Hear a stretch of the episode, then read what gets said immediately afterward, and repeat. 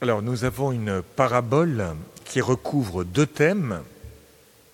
Le thème du salaire, comment Dieu paye, et le thème de l'embauche, comment Dieu embauche. Alors, je vais commencer par le salaire.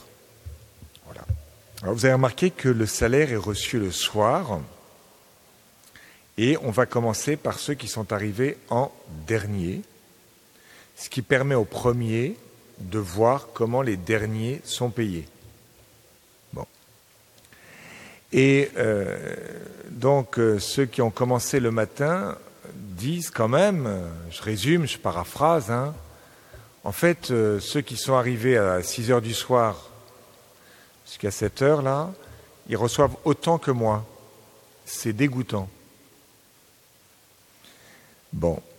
Alors, si vous raisonnez comme ça, là, dans l'Assemblée, si vous pensez que la parole n'est pas juste, c'est que vous n'êtes pas, nous ne sommes pas totalement convertis. Euh, en fait, euh, le propre de Dieu, si vous voulez, c'est toujours de donner plus. Je suis gêné parce que Dieu donne beaucoup à d'autres, euh, alors que moi, il m'avait dit qu'il allait me donner un denier. Il m'a bien donné un denier. Il m'a pas dit je te donne moins. Simplement, il donne aux autres autant qu'à moi. Je devrais me réjouir et je me dis c'est dégoûtant. Si je me dis c'est dégoûtant, c'est peut-être que euh, je ne suis pas totalement converti. Hein.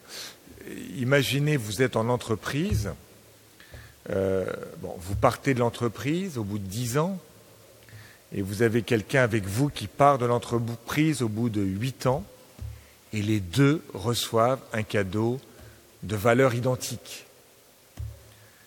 À la limite, vous seriez parti tout seul avec votre cadeau. Vous dites ça va, c'est super, on va bien. Mais tout d'un coup, votre cadeau, il est, il est, il est amer parce qu'il est recouvert de cette jalousie, parce que l'autre qui n'a fait que huit ans dans l'entreprise reçoit la même chose que vous. Et vous dites c'est dégoûtant. Vous voyez, en fait, la bonté pour l'autre, en fait, me met, euh, me met mal à l'aise. Vous avez ça dans l'évangile avec le fils prodigue et le fils aîné.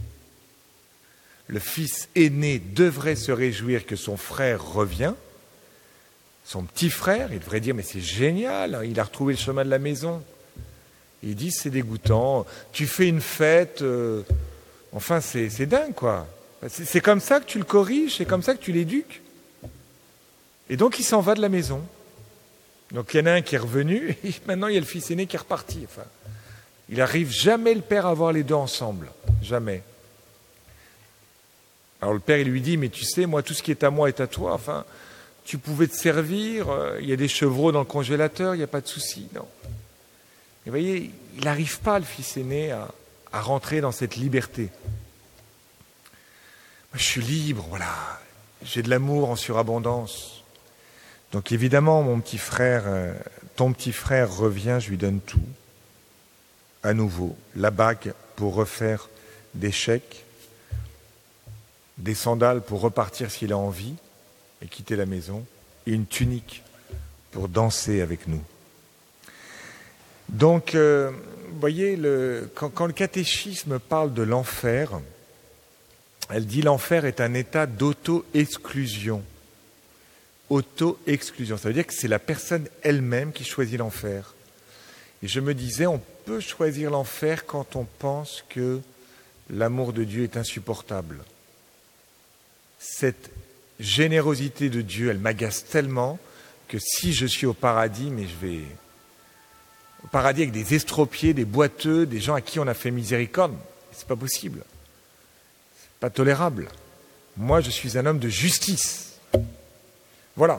Celui qui va en enfer, c'est celui qui dit Moi, je suis un homme de justice. La miséricorde, c'est pour les faibles, ça ne va pas. Non, il faut gagner. Donc, est-ce qu'on est habitué à cette bonté de Dieu et, du coup, euh, à quoi je vois que quelqu'un est habitué à la bonté de Dieu, c'est qu'il vit avec ses frères euh, sous ce régime-là. C'est-à-dire qu'il a lui-même cette générosité, cette capacité de pardonner, de passer au-dessus de l'offense, de sortir d'un esprit calculateur, etc., etc. Quand on se comporte avec son frère et sa sœur de cette manière-là, avec générosité, avec une, la miséricorde, qui, bah, c'est qu'on a compris un peu de quel amour on est aimé en général. Ce que dit la première lecture, hein, mes pensées ne sont pas vos pensées. Donc ça, c'est la question du salaire. Alors la deuxième question, c'est la question de l'embauche. Quel est le drame de l'homme? En fait, le drame de l'homme, c'est de rester au bord du chemin. Nous sommes faits pour le don. Nous sommes faits pour être des, acteurs dans la vigne. On voit bien comment le chômage, euh, voyez, abîme quelqu'un, pas forcément parce qu'il a besoin de l'argent, parfois il en a besoin, pas forcément, mais parce qu'il se dit, mais en fait, je suis attendu par personne. Et donc, euh, vous voyez, cette embauche, elle est très belle. Alors, je me disais comment on pourrait revoir euh, Jésus qui embauche dans l'Évangile, pas simplement dans une parabole, mais dans l'Évangile, avec des vrais personnages. Et je pensais à Pierre. Jésus va embaucher Pierre après le triple reniement. Il le retrouve au bord du lac, il lui pose euh, trois questions. Un Pierre, m'aimes-tu? C'est-à-dire, est-ce que, tu, vois, tu m'as renié euh, en fait euh, à trois reprises, donc tu savais bien ce que tu faisais, c'est pas simplement un coup d'angoisse et de peur. Et donc forcément, tu te sens indigne. Et quand on se sent indigne, on a envie de prendre la petite porte de sortie et puis de, depuis voir le Maître, depuis voir ceux qui nous ont fait confiance. Et donc certainement que Pierre avait oublié cet appel du Christ, Occupe-toi de mes brebis. Tu es Pierre et sur cette pierre je bâtirai mon Église. Et donc, euh, vous voyez, euh, en quelque sorte, Pierre a certainement démissionné. Et du coup, Jésus va le réintégrer. Pierre, m'aimes-tu? Paie mes brebis. Occupe-toi de mes brebis. Est-ce que tu m'aimes avec ton passé, ton histoire cabossée, ton triple reniement? Est-ce que tu m'aimes?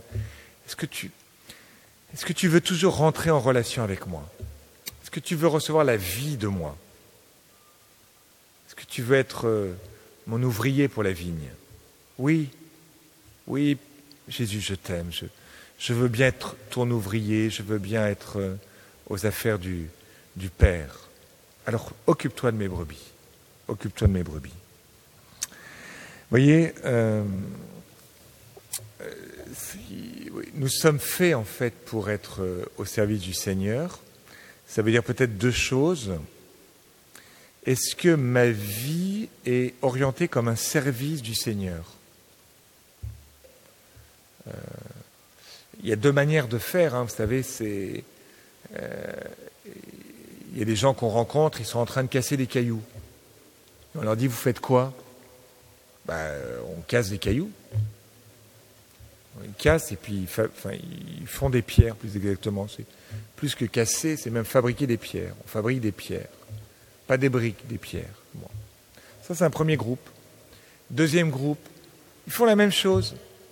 Qu'est-ce que vous faites là? Ah ben on construit un mur. Ah d'accord. Et troisième groupe, font la même chose. Ils cassent, ils rabotent. Qu'est-ce que vous faites là? On construit une cathédrale. On construit une cathédrale. Donc vous voyez, les trois font la même chose, euh, casser des cailloux, les raboter pour qu'ils aient une certaine taille, mais le premier et le deuxième groupe finalement ne sait pas très bien pourquoi il fait les choses, et le troisième le sait, c'est pour construire une cathédrale, c'est qu'il y a une finalité. Et donc, vous voyez, chacun d'entre nous, notre travail, notre travail, c'est notre vie. Hein. Euh, la maladie est un travail, euh, être parent, c'est un travail. Euh, puis il y a votre travail aussi, voilà, quand vous allez au travail. Mais vous voyez, est-ce que toute notre vie, elle est orientée pour faire une cathédrale, c'est-à-dire, en fait, pour m'approcher de Dieu, parce que c'est ça une cathédrale. Hein. C'est un bâtiment qui s'approche du ciel, c'est pour ça que c'est très haut. Est-ce que ma vie, elle est bien orientée vers la proximité du Christ? Comme dit la deuxième lecture, hein, pour moi, vivre, c'est le Christ. Pour moi, euh, faire mon marché, c'est le Christ. Pour moi, euh, ramasser les feuilles dans le jardin, c'est le Christ. Pour moi, aimer mes enfants, c'est le Christ. Est-ce que ma vie, voyez, c'est vraiment ce lieu où je rencontre Dieu ou est-ce que il y a la vie du dimanche euh, spirituelle et puis elle reste? Est-ce que je peux dire que tout me rapproche de Dieu? Donc ça, et on le sent hein, quand on est en Dieu. Vous voyez, on voit bien. On regarde des petites vidéos débiles. Bon, on se dit non, là, j'ai perdu 20 minutes, j'ai plus la paix. On sent qu'on perd la paix. Donc ça, c'est le, la première chose, c'est, voilà, on est fait pour euh, faire des choses, qu'on est fait pour donner. C'est le premier commandement. Hein. Euh, soumets la nature, gouverne le monde, occupe-toi. Et ça, ça nous rapproche de Dieu. Puis la deuxième chose, c'est toujours dans le thème du travail, hein, euh, c'est que notre activité, comment dire, en fait, il faut appeler. Il faut appeler. Vous voyez, Jésus, il, montre le maître qui appelle. Ah, personne ne nous a appelés pour travailler là ce jour. Ah bon C'est terrible ça de ne pas être appelé. Et je me dis, c'est le début de l'année, peut-être que on peut appeler des personnes. Euh, alors c'est plus agréable. Vous voyez, euh, moi, je n'ai pas une boule de cristal pour savoir exactement, tiens, qu'est-ce que vous pourriez faire pour la paroisse et tout et tout. Bon, ou pour votre quartier, parce qu'il n'y a pas que la paroisse, il y a le quartier. Je vois qu'il y a quelqu'un du quartier partagé qui est là. Et, la cité, c'est important d'être dans la cité aussi, vous voyez. Il y a des tas d'associations du 10e arrondissement où il n'y a pas de chrétiens qui sont présents. Bon. Euh, mais peut-être que vous connaissez, ou peut-être que, vous voyez, est-ce qu'on pourrait s'appeler entre nous? Tiens, Rudy, qu'est-ce que tu pourrais faire pour le Seigneur? Euh, j'ai pensé à ça pour toi, je me dis, toi, tu as tel profil, tu as telle qualité. Bon. Alors, si j'ai du mal à vous appeler, c'est de ma faute. Hein. Je suis un mauvais berger qui n'appelle pas. Ben, venez me voir, puis on discutera, on va s'asseoir. Puis en discutant, on verra un petit peu, voilà, qu'est-ce que le Seigneur nous dit à vous et à moi, dans un échange cordial, avec euh, un jus d'orange ou une tisane j'ai tout à la maison. Café, on fera un café. Et quelques petits biscuits. Voilà, c'est possible. Mais nous aussi qu'on appelle, vous voyez, c'est très beau, il y a des gens qui ne sont jamais appelés. Hein. Donc comment je peux donner à quelqu'un de faire quelque chose? Ah, oui. Ce qui est beau, c'est de mourir, enfin d'avoir une vie remplie par le don de soi pour les autres. Alors demandons la grâce d'être émerveillés, voyez, du don de Dieu qui donne, qui donne, qui donne. Il donne pas simplement un denier à chacun d'entre nous, il donne son Fils pour chacun d'entre nous. Et en donnant son Fils, il se donne lui-même. Essayons de voir, de prendre conscience de quel amour nous sommes aimés. Il donne ce qui est juste. Il donne tout pour chacun d'entre nous. Et face à cet amour, ce don de Dieu, comment je peux moi aussi me donner appeler, travailler à la vigne comme une réponse à ce don? Et comment je peux permettre à d'autres aussi d'entrer dans cette danse, dans ce service, dans cette vigne? Où, il fait bon vivre ensemble au service du Seigneur.